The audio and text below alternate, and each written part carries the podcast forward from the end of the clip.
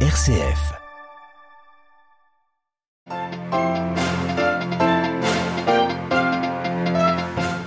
La maturité sacerdotale passe par l'Esprit Saint. Messe chrismale ce matin en la basilique Saint-Pierre, célébrée par le pape François. Les prêtres ont renouvelé leurs promesses, les détails juste après les titres. Entrée ce soir dans le Tridome pascal, en fin d'après-midi, le souverain pontife célébrera la messe de la scène du Seigneur dans une prison pour mineurs à Rome. Nous entendrons l'aumônier de cette prison. Dans l'actualité internationale, un jeudi sous tension en Terre Sainte, la police israélienne a mené un nouvel assaut cette nuit dans la mosquée Al-Aqsa. Et enfin, direction la Russie, un an après le début des sanctions occidentales, la deuxième banque du pays accuse un déficit record. Radio Vatican, le journal Marine Henriot. Bonjour, le pape a célébré ce matin la messe chrismale en la basilique Saint-Pierre, un temps fort de la semaine sainte au cours duquel le souverain pontife a béni le saint crème et les huiles saintes qui serviront au cours de l'année pour les sacrements. Les très nombreux prêtres venus auprès de l'évêque de Rome ont également renouvelé leurs promesses sacerdotales. Dans son homélie, François a rappelé la centralité de l'Esprit Saint dans la vie du prêtre, en particulier dans les moments de crise. Il a aussi invité à cultiver l'harmonie. Les précisions d'Adélaïde Patrignani.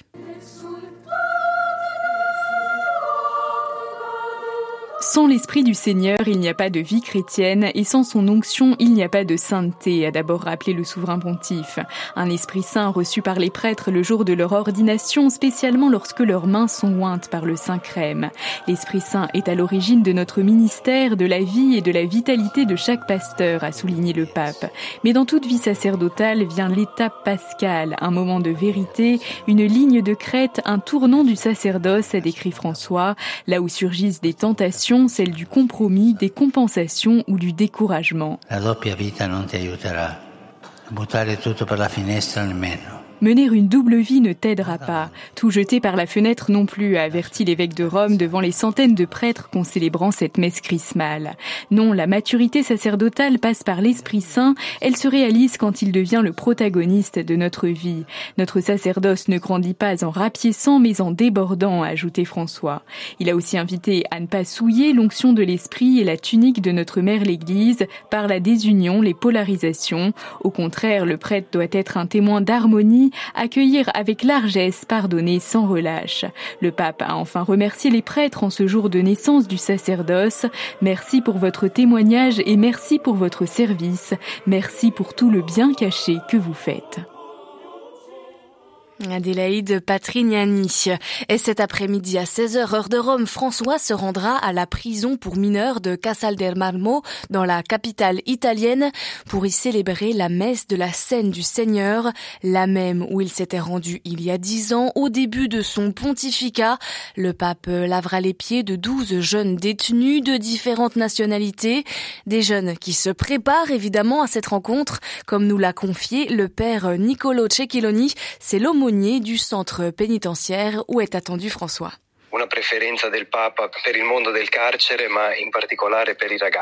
C'est une préférence du pape pour le monde carcéral et en particulier pour les jeunes. Sa visite est très attendue et par chance, il n'y a plus ici de jeunes qui étaient présents il y a dix ans. Il y a en ce moment un total d'environ 50 jeunes détenus, un peu de toutes les ethnies. Il y aura à la messe un groupe de jeunes, une quinzaine, dont la plupart sont musulmans et qui observent ces jours-ci le ramadan. Mais ce sera pour eux aussi un moment important. Ils voient le pape comme un signe d'espérance, l'espérance d'une vie nouvelle et différente pour tous.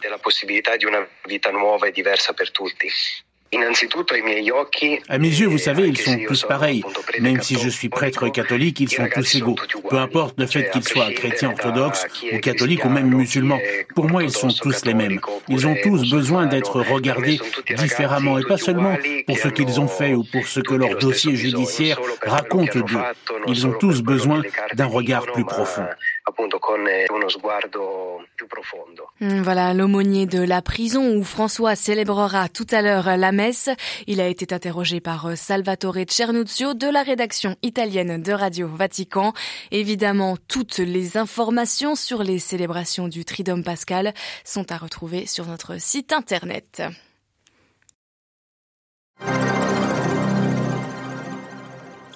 À la une de l'actualité internationale, de nouvelles violences sur l'esplanade des mosquées à Jérusalem. Hier soir, alors que les fidèles musulmans allaient procéder à la prière durant le ramadan, les forces de police israéliennes ont mené un nouvel assaut.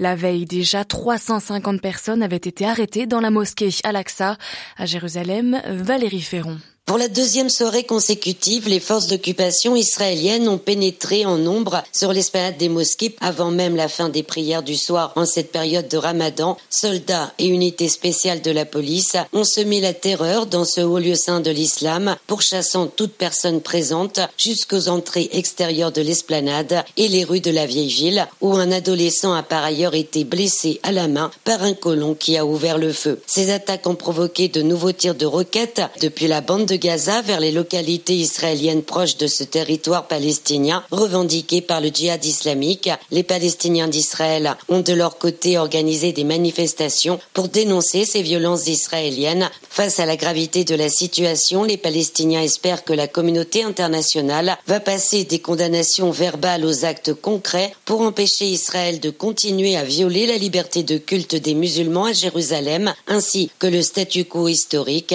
que la puissance occupante affirme vouloir respecter. Jérusalem, Valérie Ferron, Radio Vatican.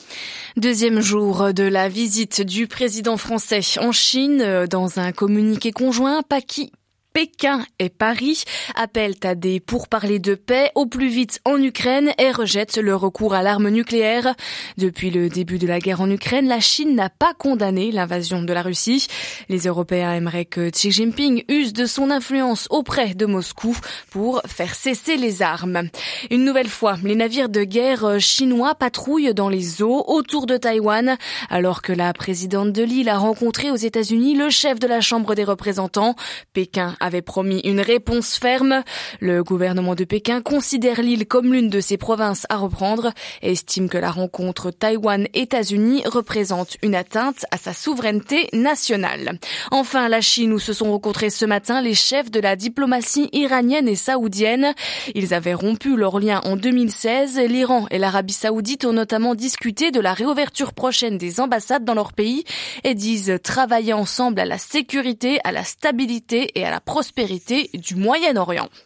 Direction maintenant la Russie. VTB, la deuxième banque du pays, annonce une perte de 7 milliards d'euros sur l'année dernière, un record. Propriété de l'État, elle a été touchée de, de plein fouet dès le 24 février dernier par les sanctions occidentales. C'est à elle que VTB impute ce mauvais résultat. À Moscou, les explications de Jean-Didier Revoin. C'est la première fois que l'impact des sanctions occidentales apparaît de manière aussi évidente dans le paysage économique russe. La semaine dernière, Vladimir Poutine lui-même a tiré l'attention sur les effets des sanctions sur l'économie russe à moyen terme. Les responsables de VTB n'ont donc rien fait pour dissimuler ce fait. Si la deuxième banque du pays, dont l'État russe est actionnaire, essuie une perte avoisinant les 7 milliards d'euros, c'est parce qu'elle a été déconnectée du système SWIFT dès le début des hostilités entre Kiev et Moscou, qu'elle a été confrontée au départ de nombreuses entreprises qui étaient ses clients, à la nécessité de liquider ses filiales dans plusieurs pays européens, au gel de ses actifs en Occident et notamment au raffermissement du rouble qui a entraîné des pertes de change importantes. Autant d'éléments qui expliquent cet effondrement du bénéfice, mais qui ne semblent pas inquiéter les dirigeants de VTB pour autant. Ils estiment en effet qu'elle dispose de fonds propres suffisants, alimentés désormais par une clientèle qui atteint 15 millions de Russes. Jean-Didier Revoin, Moscou pour Radio Vatican. Et toujours en Russie, nous vous en parlions ce matin. C'est une affaire qui agite la fédération, révélatrice de la répression en. Finalement, l'enfant russe de 13 ans, séparé de son père pour avoir fait à l'école un dessin en soutien à l'Ukraine, est confié à sa mère qui n'a pas vu l'enfant depuis plusieurs années. Aujourd'hui, une audience doit décider de restreindre ou non les droits parentaux du père. Journée sous tension aujourd'hui à Khartoum au Soudan. Le 6 avril marque deux anniversaires importants pour la société civile. C'est le 6 avril 1985 puis le 6 avril 2009 qu'ils ont fait tomber les militaires du Les blocs de la société civile ont donc appelé aujourd'hui à manifester, mais la capitale du Soudan est quadrillée par les militaires. Les autorités ont déclaré qu'aujourd'hui serait férié. Merci de votre euh, écoute. La messe de la scène du Seigneur, célébrée donc à 16h par le pape François, est à suivre tout à l'heure en direct sur notre site internet. En attendant, bon après-midi à toutes et à tous.